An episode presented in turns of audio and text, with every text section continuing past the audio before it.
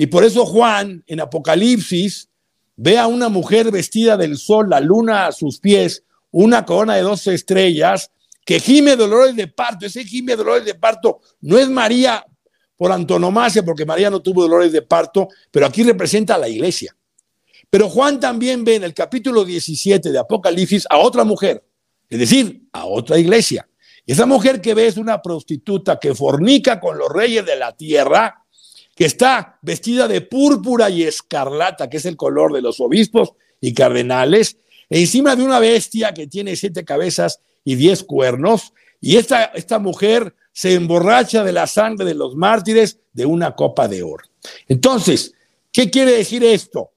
Con una copa de oro, con la sangre de los mártires. Entonces, esto que usted me pregunta no es una erudición propia de la inteligencia humana, no es un silogismo conclusivo de que nos parece estas sentencias que estamos viviendo hoy en día o estas realidades que la iglesia está pasando, no, es el cumplimiento de lo que ya estaba profetizado, que la Virgen en sus apariciones marianas en los últimos 200 años nos vino a advertir para que cuando llegara la hora de la prueba, ya claro, no hemos llegado a lo peor, todavía vamos a bajar unos escalones más al precipicio, no fuéramos a perder la fe.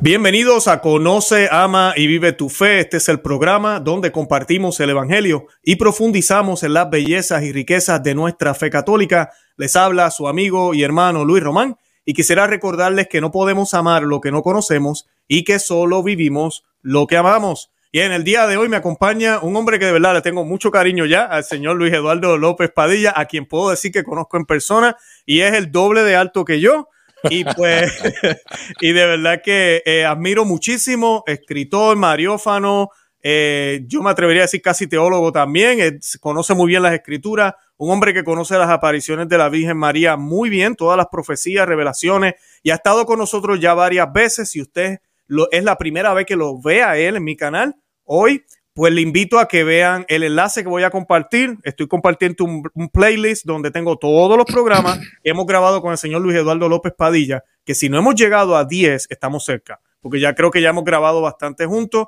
Y además de eso, ahorita vamos a hablar un poco de eso. Voy a colocarles el enlace también del canal de Luis Eduardo López Padilla. Por si usted no lo sabía, él tiene un canal y es la razón por la cual estamos grabando hoy, por un video que estuve viendo hace poco en su canal que se llama Los Papas nos, advirtieron los Papas, algo así creo que se llama el título. Lo, anunciaron los Papas. Lo anunciaron los Papas. Y pues antes de comenzar, Luis Eduardo López Padilla, quiero darle la bienvenida oficialmente al programa. ¿Cómo está? ¿Cómo se encuentra?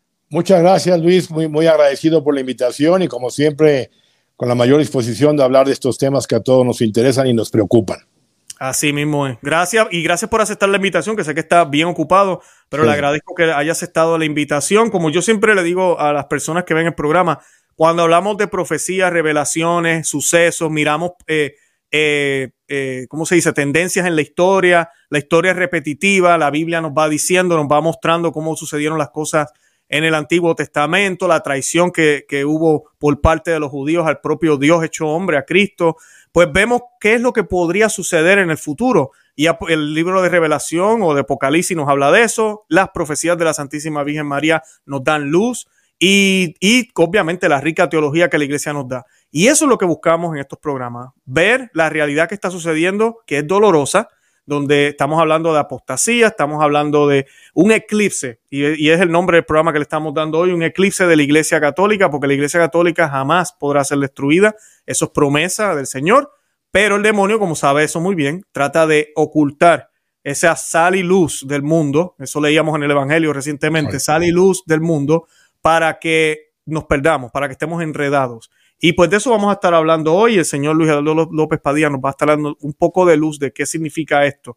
Y yo quería, antes de comenzar, hacer un Ave María, un Dios te salve, que lo vamos a hacer en unos momentos para encomendarle a, la Virgen María, al señor eh, López Padilla, sus palabras, lo que nos va a dar a decir en el día de hoy, y a todos los miles que van a estar viendo este programa, para que sus corazones sean tocados porque al final del día o, lo que nos realmente interesa en cualquier programa o cosa que hagamos para la Santa Iglesia Católica es la salvación de las almas y es lo que queremos eh, llevar a cabo, incluyendo las nuestras.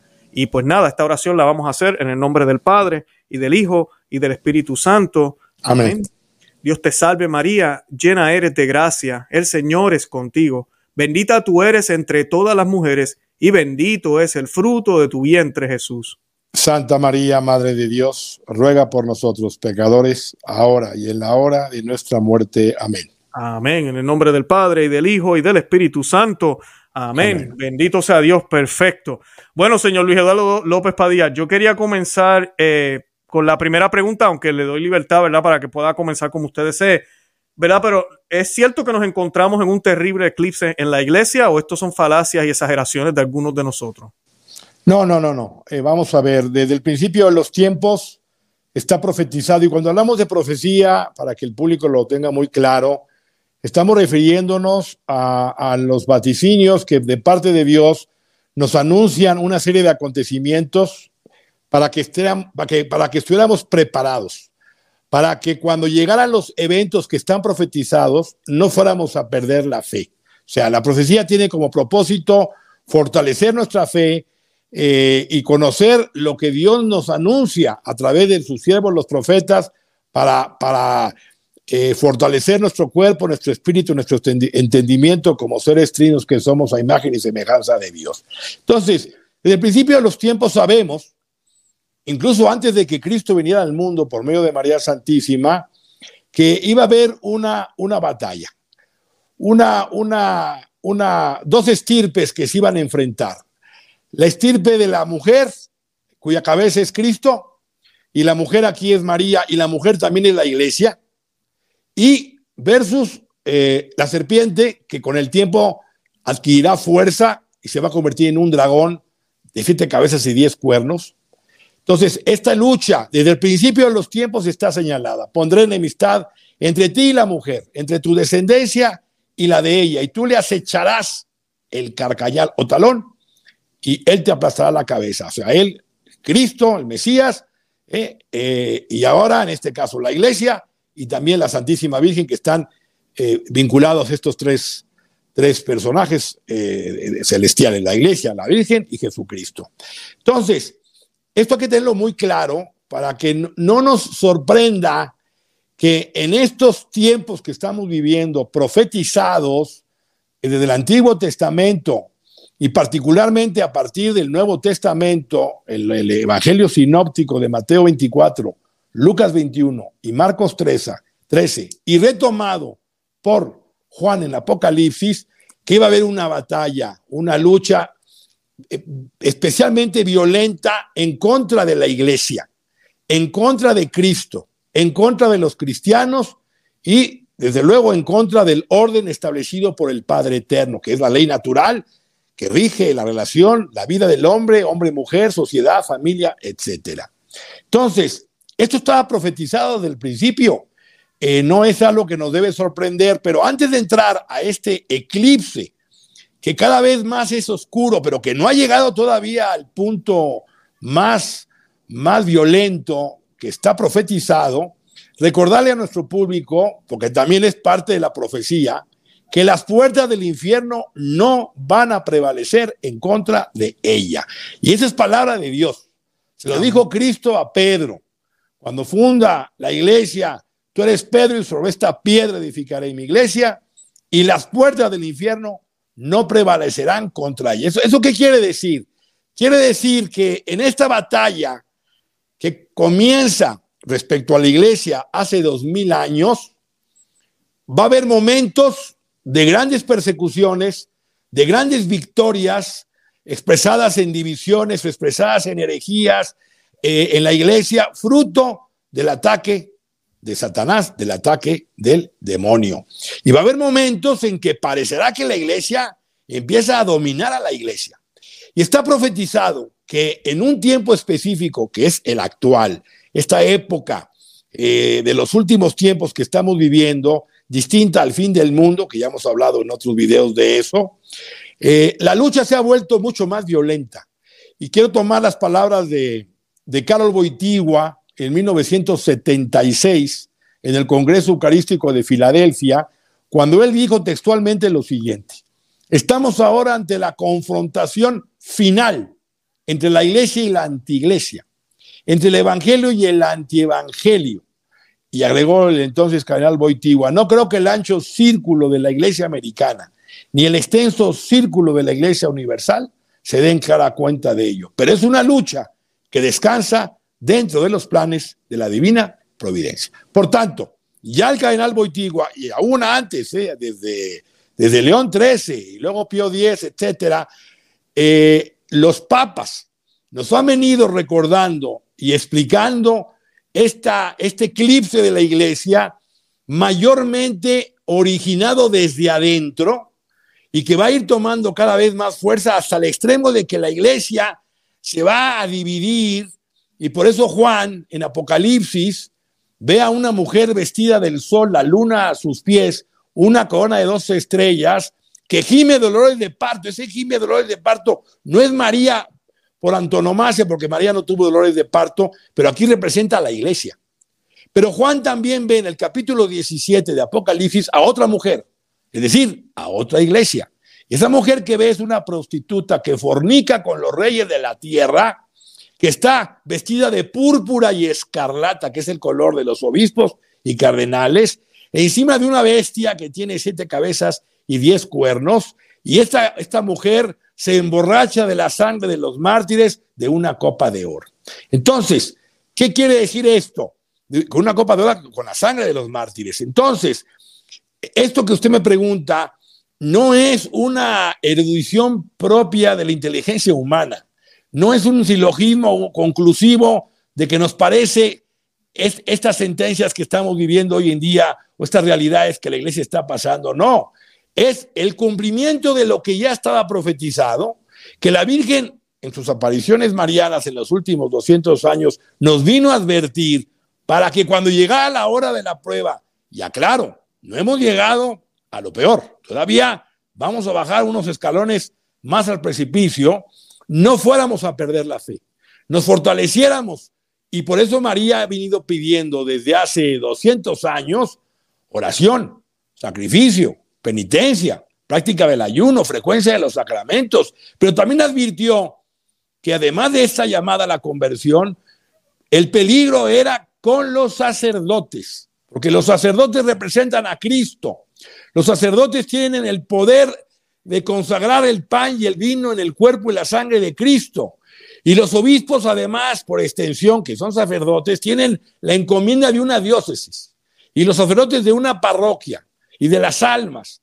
El demonio, que es más hábil por ángel caído que por viejo, yo digo al revés, dicen que el demonio sabe más por viejo que por diablo, yo digo que sabe más por ángel caído que por viejo, sabe que tirando a un sacerdote, sabe que haciendo caer a un obispo, se lleva, como decimos en México, entre las patas a toda una parroquia, a toda una feligresía o a toda una diócesis. Y eso es lo que estamos viviendo. Eso es lo que estamos viviendo hoy en día, eh, profetizado, repito, tanto en la Sagrada Escritura como en los mensajes marianos, como también por parte de los romanos pontífices. Y a ese es el eclipse que no podemos negar, que es una realidad, pero siempre, insisto, con la clara profecía este, de que a las puertas del infierno van a prevalecer, y más aún, que la Virgen en Fátima nos prometió que al final en esta época, en esta, en esta lucha, su corazón inmaculado triunfará, lo cual María tiene un papel preponderante en estos tiempos. Excelente, eh, señor Luis Eduardo López Padilla. Quería, me estoy cambiando el orden de las preguntas, porque me mencionó, me mencionó la gran prostituta. Yo recuerdo que nosotros hablamos de esto en un programa y a mí me encantó la explicación que usted dio, porque es una de las cosas que a veces los protestantes utilizan en contra de la Iglesia ah, Católica, porque no entienden el pasaje. Ahora, ¿nos podría aclarar si realmente está hablando de la Iglesia Católica y si está hablando cómo, cómo tenemos que interpretar ese pasaje? Muy buena pregunta para aclararlo. Efectivamente, los hermanos protestantes eh, han dicho siempre que eh, en alusión a ese capítulo 17 de Apocalipsis, la gran ramera, dicen ellos, es la Iglesia Católica. Y el anticristo es el Papa. Eso es lo que ellos siempre han enarbolado con sus más, con sus menos, dependiendo de qué iglesia o qué movimiento eh, cristiano lo exprese. Bueno, voy a decir algo que puede hoy escucharse fuerte. En el fondo hay algo, algo de verdad, pero muy en el fondo, pero no es así puntualmente. Es decir, estamos viviendo una época en que la iglesia, como la esposa de Cristo, atacada por el demonio, eh, principalmente desde, vamos a decirlo, desde fines del siglo XIX y principios del XX, que ya León XIII hablaba del modernismo, el Humanum Genus, y luego Pío X hablaba en la Sica Pachendi de que los enemigos estaban dentro de la iglesia, como dice Juan, salieron de los nuestros, de entre nosotros, pero no eran de los nuestros. Esto, y luego reiteradamente por los papas en el siglo XX, hablaron de esta realidad de, peligro que corría la iglesia si se modernizaba, si se humanizaba, si se eh, empezaba a, enseñar un evangelio horizontal y no vertical, porque el evangelio, como la cruz de Cristo, tiene dos maderos. El horizontal, que es el amor a los hermanos, pero ese amor a los hermanos solo se entiende en la medida en que amemos a Dios. O sea, tenemos que amar a Dios y fruto del amor a Dios, el amor a los demás. Entonces, hubo una serie de ideologías que fueron penetrando en la iglesia, eh, de la masonería humanista, de la teología de la liberación, etcétera, que hizo que ya a la altura del concilio, en los años, a principios de los años 60, la iglesia entrara virtualmente dividida. Y salió más dividida, como lo diría después el cardenal Ratzinger, hablar de los frutos del concilio. Y salió más dividida porque ya la división entre los tradicionalistas y los progresistas se hizo cada vez mayor. Y esta división, y lo digo con pena y dolor, porque yo soy católico, se ha venido agigantándose.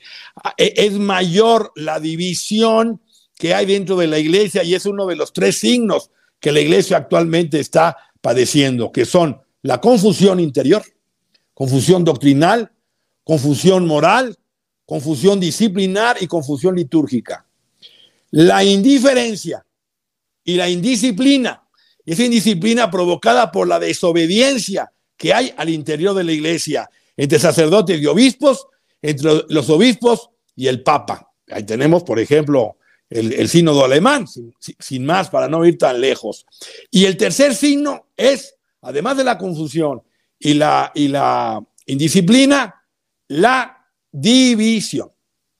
Entonces, está llegando está penetrando a la parte más esencial de la iglesia. La, iglesia tiene cuatro notas esenciales que le hacen ser la verdadera, la unidad, la santidad, la catolicidad y la apostolicidad. Entonces la unidad está siendo socavada por esta división a todos los niveles, ¿eh? familiares, laicos, sacerdotes, religiosos, obispos y cardenales. incluso, lo digo con pena, con el Papa emérito y el Papa Francisco, pues también había el grupo que apoyaba a uno y el grupo que apoyaba a otro.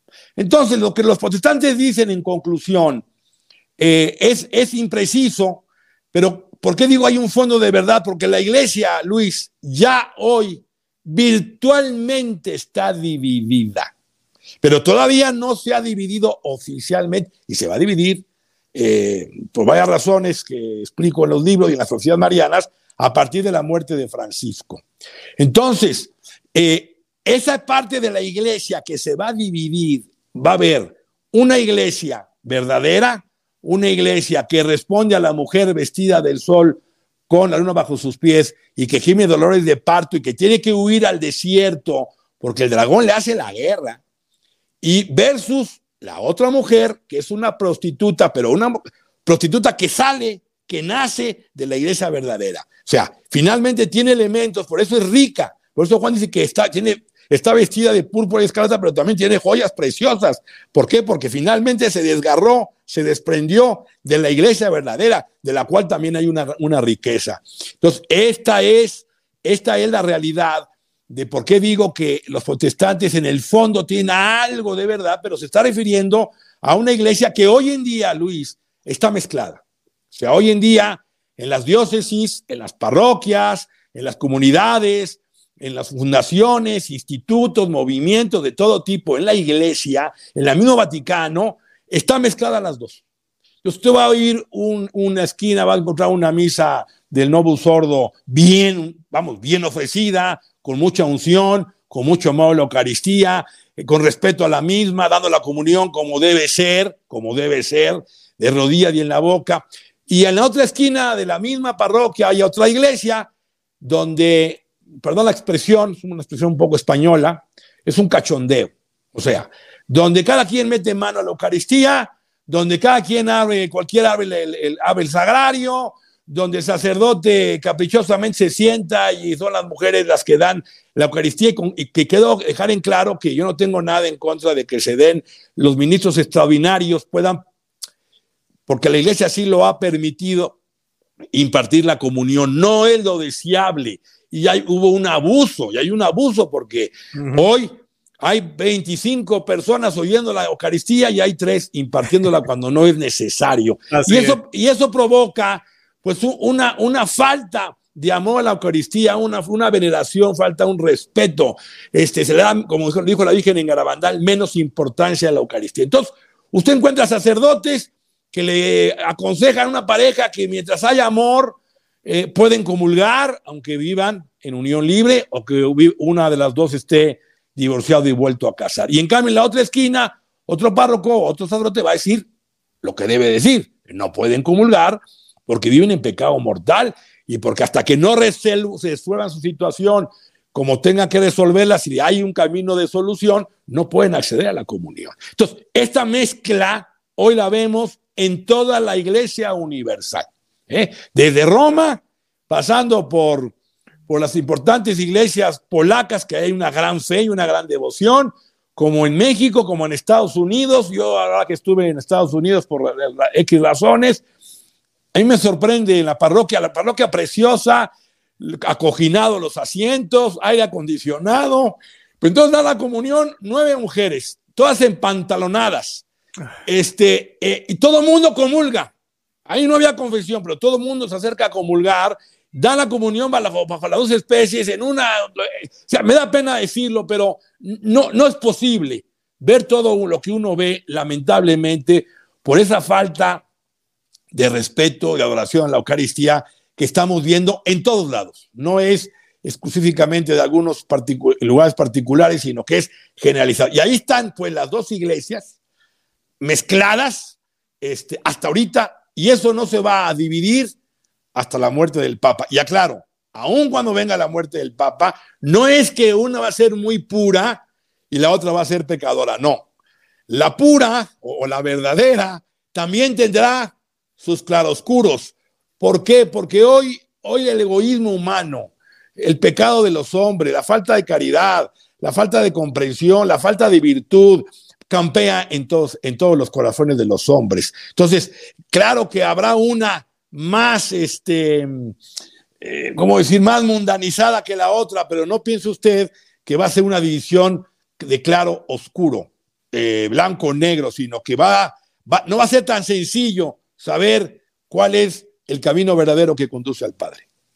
Sí, van a ser tiempos bien, bien, bueno, y ya los vivimos, como dice usted, lo estamos viviendo y, y, se, es cuestión de, yo digo que de, observar, pero si vemos las noticias, yo por eso le digo a las personas, infórmense, hay medios católicos que usted empieza a ver noticias y usted verá, hoy verá un cardenal diciendo una cosa y el otro cardenal dice no, debemos hacer esto. Y contrarios mensajes, ambos son cardenales de la Iglesia Católica, ordenados, este, bajo el papado de Francisco, usted queda como, pero ven acá, ¿qué es esto?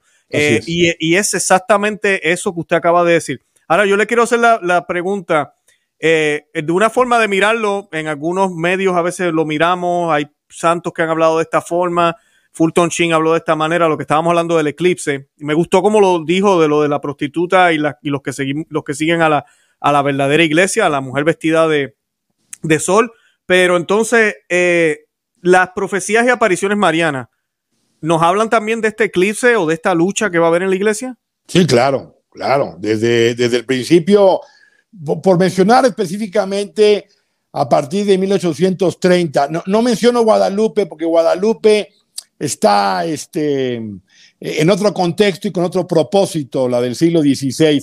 Aunque hay una aparición que ocurrió en Ecuador, la del buen suceso, donde la Virgen ya, ya empezaba a advertir y a profetizar sobre eh, lo que iba a, darse dentro de la iglesia si el hombre dejábamos de rezar, hacer oración y sacrificio.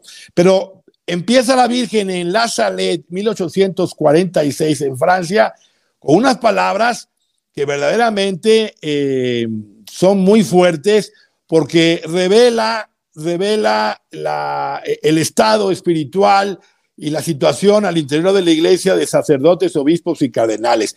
Y quiero dejar claro, porque luego la gente como que le choca, María no se contradice.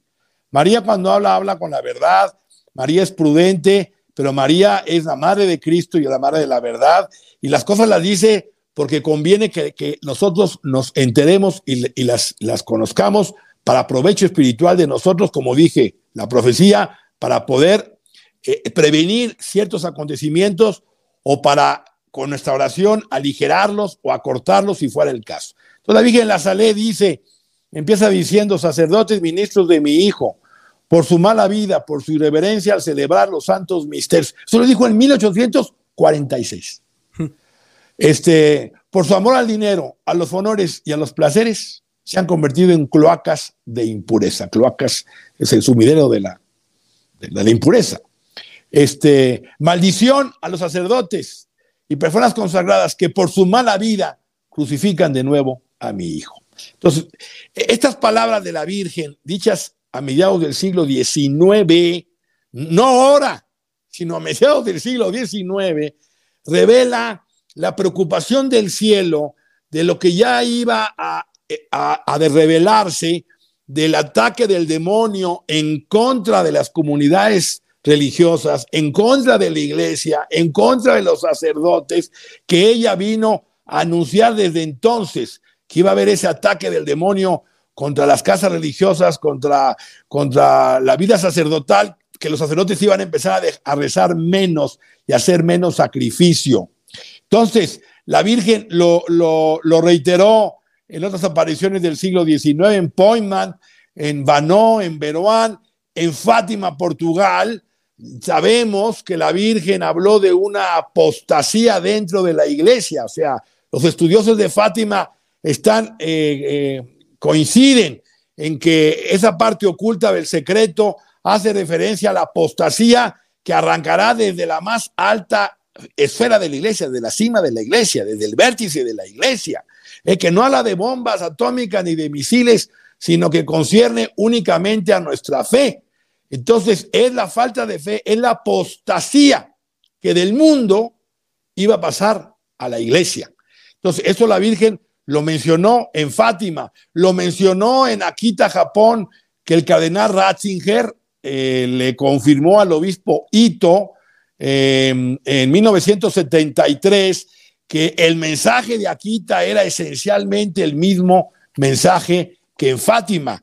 ¿Y, y qué fue lo que dijo ¿Qué fue lo que dijo, eh, qué fue lo que dijo el cardenal Ratzinger frente en, respecto a Quita? Entonces, me permite, déjeme leerlo para que el público conozca las palabras textuales.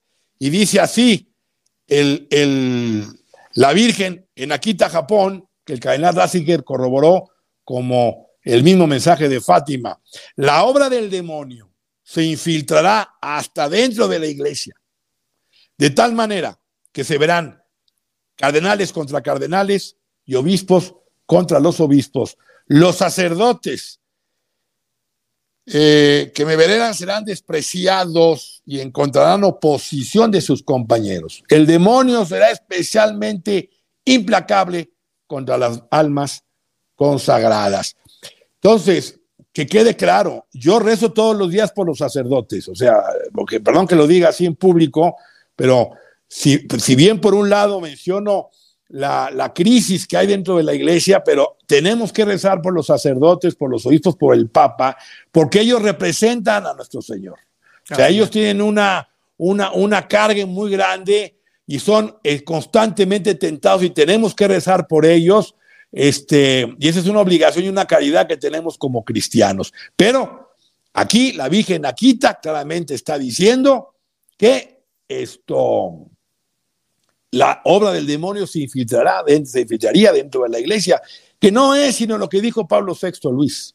En 1972, el Papa Pablo VI habló claramente de que parecía que después del concilio vendría un día de sol para la iglesia, pero por el contrario intervino un poder adverso, Satanás, un, poder preternatural, que por una rendija había entrado el humo del infierno dentro de la iglesia de Dios. Pero me parece que en el mensaje mariano, y creo que ya lo adelanté, eh, la Virgen al padre Esteban Gobi, fundador del movimiento sacerdotal mariano, dirigido mayormente el mensaje a los sacerdotes, Ahí la Virgen fue explicando claramente, y si me permite leerlo brevemente para que el público le, quede muy claro.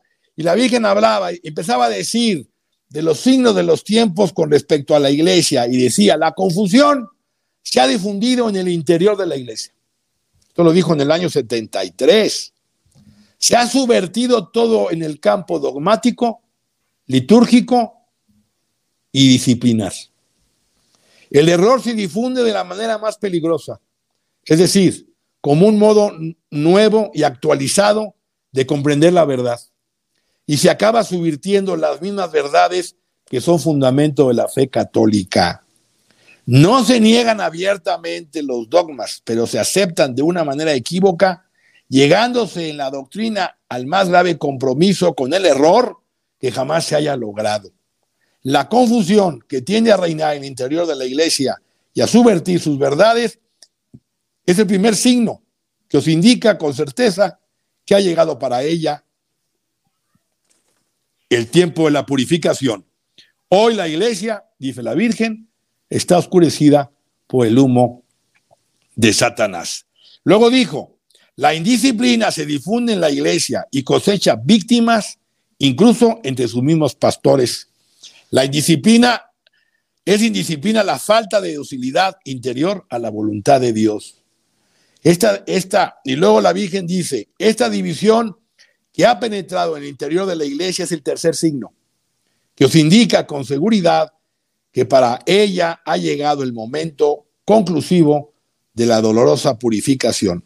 A la verdad es traicionada por ellos mismos, porque el Evangelio de mi Hijo no puede ser dividido. Esta división interior lleva a veces a enfrentarse a sacerdotes contra sacerdotes, obispos contra obispos y cardenales contra cardenales. La interior división se manifiesta también en el modo con que se tiende a dejar solo, casi en el abandono, al mismo vicario de Jesús, el Papa. Y termina diciendo, la iglesia es también perseguida desde su interior.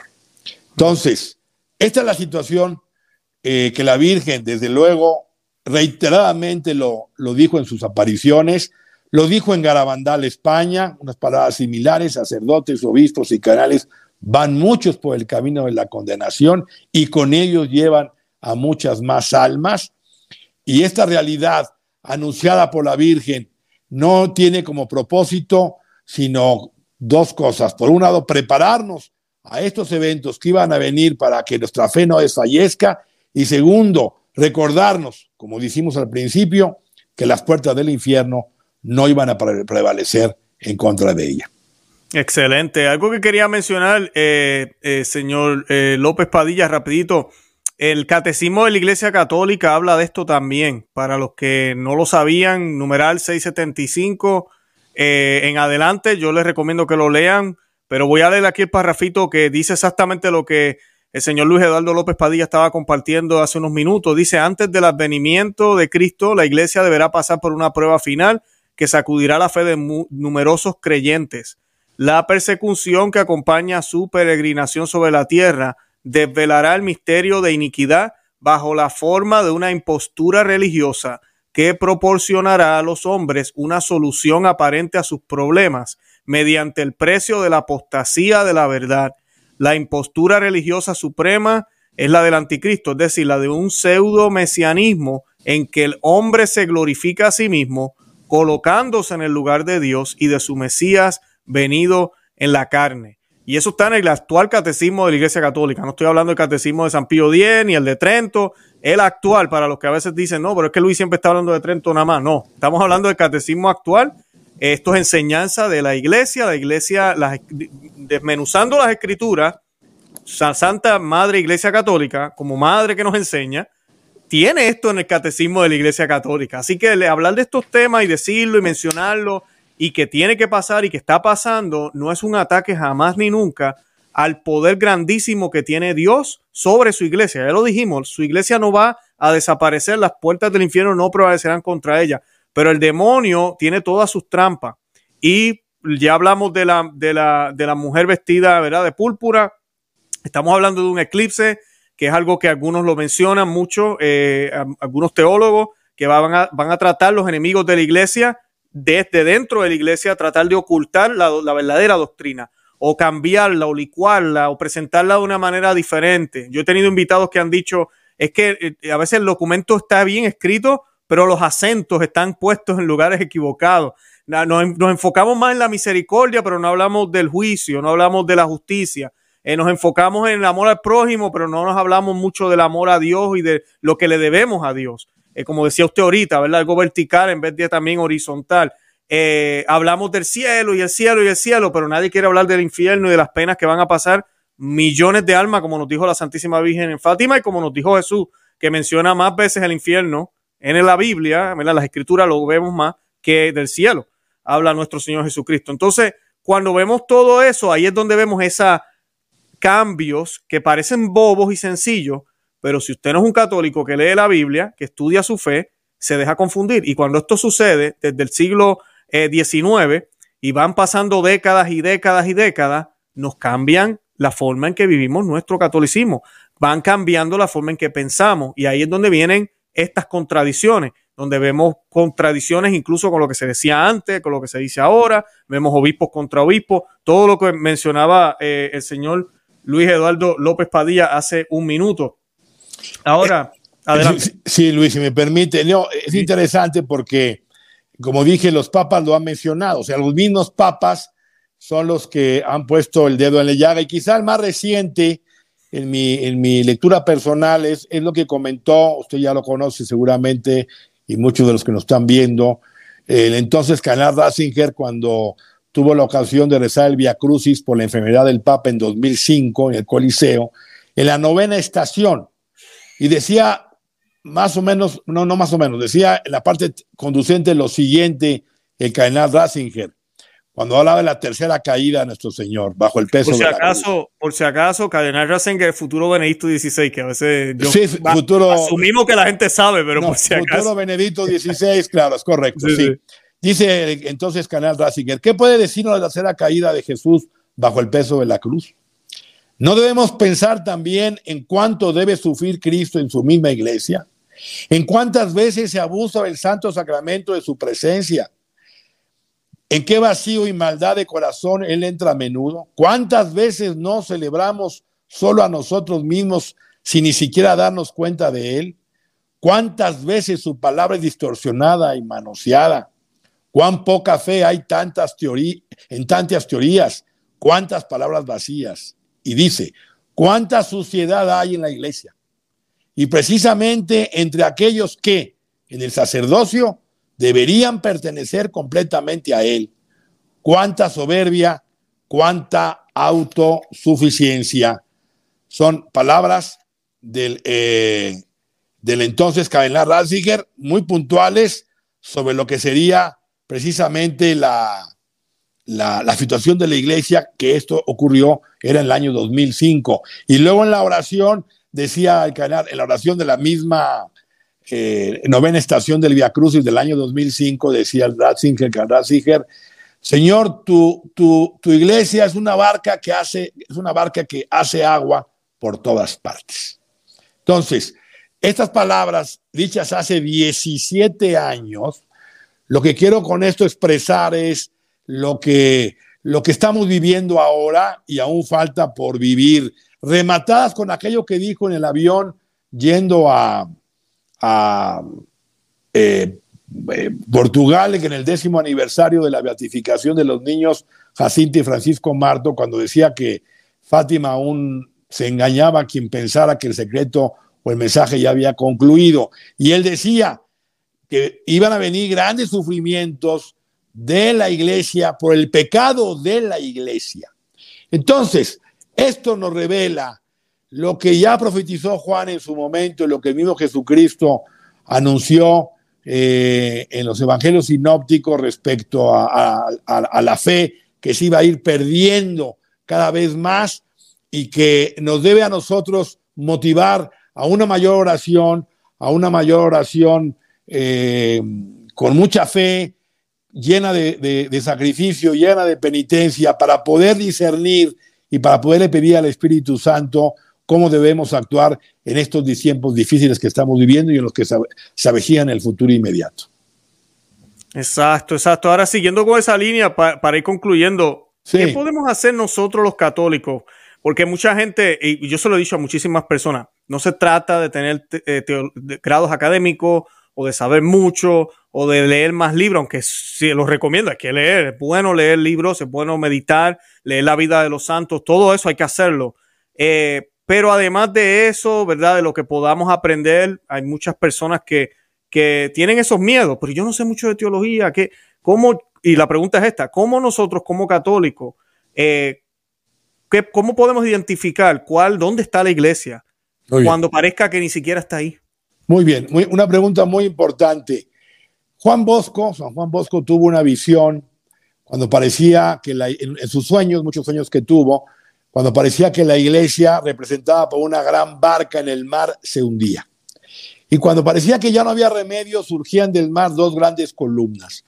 En una, una columna, el Santísimo Sacramento de la Eucaristía, y en la otra columna, María, auxilio de los cristianos. Entonces, la Virgen en sus apariciones, siempre cuando se, se aparece, comienza diciendo, no tengan miedo.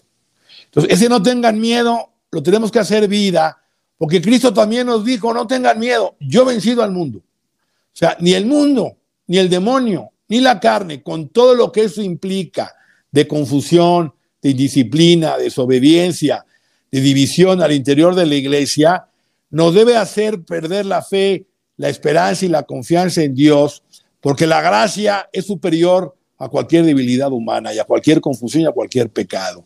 Entonces, son tiempos, Luis, de ser especialmente devotos de la Santísima Virgen María. Usted me pregunta, ¿cuál es el camino, cuál es la luz que debemos eh, seguir en este tiempo de confusión cuando hay luces falsas?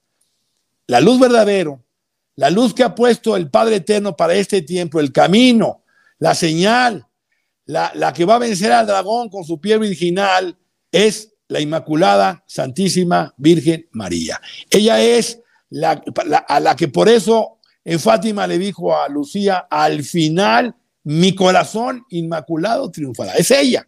Entonces tenemos que estar muy atentos para que sepamos discernir en el momento de más división que ese camino verdadero, esa iglesia verdadera será aquella que tenga a María como madre a María como madre. En todo momento, la Santísima Virgen María. Y junto con María Santísima, desde luego, la devoción al Santísimo Sacramento de la Eucaristía, donde Cristo está presente con su cuerpo, con su sangre, con su alma y con su divinidad. Entonces, esto en cuanto a devoción y en cuanto a nuestra opción de, de vida diaria, aderezada, acompañada, fundamentada con nuestra oración diaria del rezo del Santo Rosario, o sea, yo invito a que nos hagamos afines y devotos a rezar el Santo Rosario todos los días, por lo menos cinco misterios, porque está lleno además de muchísimas gracias que el cielo otorga, de una gran ayuda para resolver cualquier problema humano, material, espiritual, familiar que uno pueda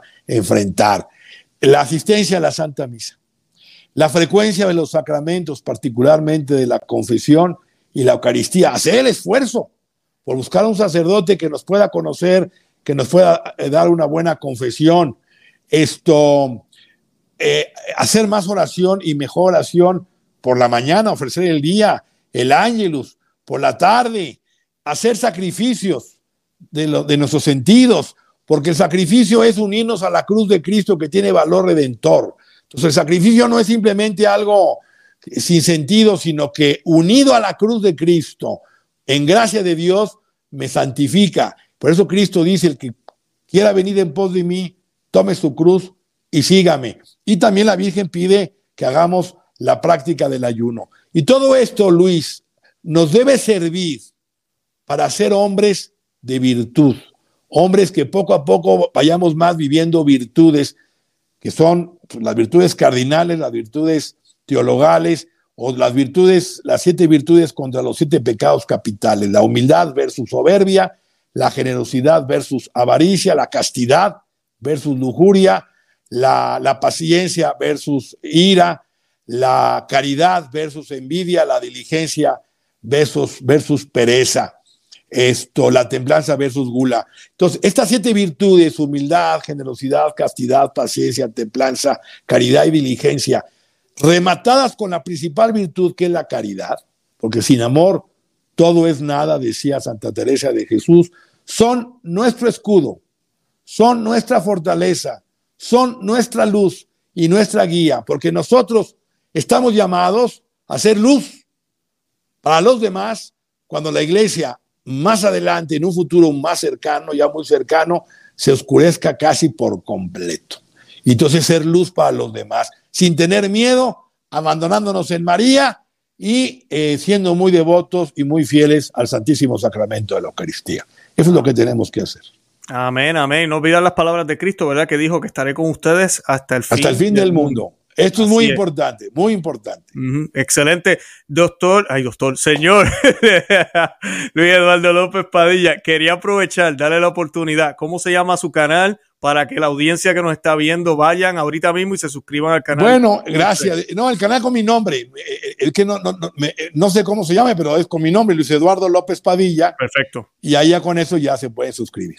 Excelente. Yo voy a compartir el enlace del canal. Voy a compartir también eh, el playlist con todos los programas que hemos grabado con, el señor Luis Eduardo López Padilla. Tenemos el tema de los dos papas, tenemos los temas de Garabandal, Fátima. El Gran eh, Monarca, el Gran Monarca. El Gran Monarca. wow, han sido tantos programas eh, que ya ni me acuerdo cuáles, pero todos esos programas están ahí, son excelentes, excelentes. Si usted quiere aprender un poco más, eh, de cómo aplicar, porque lo que me encanta de lo que hace eh, el señor Luis Eduardo López Padilla es el verdadero sentido de las profecías, es la expansión, es como una lupa que le colocamos a los evangelios, al Apocalipsis, al Antiguo Testamento, y lo que hace el cielo es alumbrarnos un poco con más claridad, aplicándola a los tiempos actuales y viendo lo que ya ha sucedido, porque muchas de ellas ya se han cumplido. y pues es algo muy, muy eh, interesante y es ver el Evangelio vivo en vida. Y pues eso nos muestra que Dios está con nosotros, así como actúa en la historia del mundo como tal, de la humanidad, actúa también en nuestras vidas y en nuestros corazones. ¿Algo más que quiera añadir, eh, señor Luis Eduardo? Nada, nada, este, agradecido por la invitación, eh, rezo por todos los que nos ven, recen por nosotros, para que seamos fieles y que Dios nos, nos ilumine y María nos proteja bajo su manto a mí y a cada uno de todos los que nos están viendo y escuchando. Excelente. Bueno, yo con eso me despido. De verdad que los amo en el amor de Cristo. Y Santa María, ora pro nobis. Que Dios me los bendiga. Gracias, señor Luis Eduardo López Padilla. Gracias, Luis, por la invitación. Hasta luego.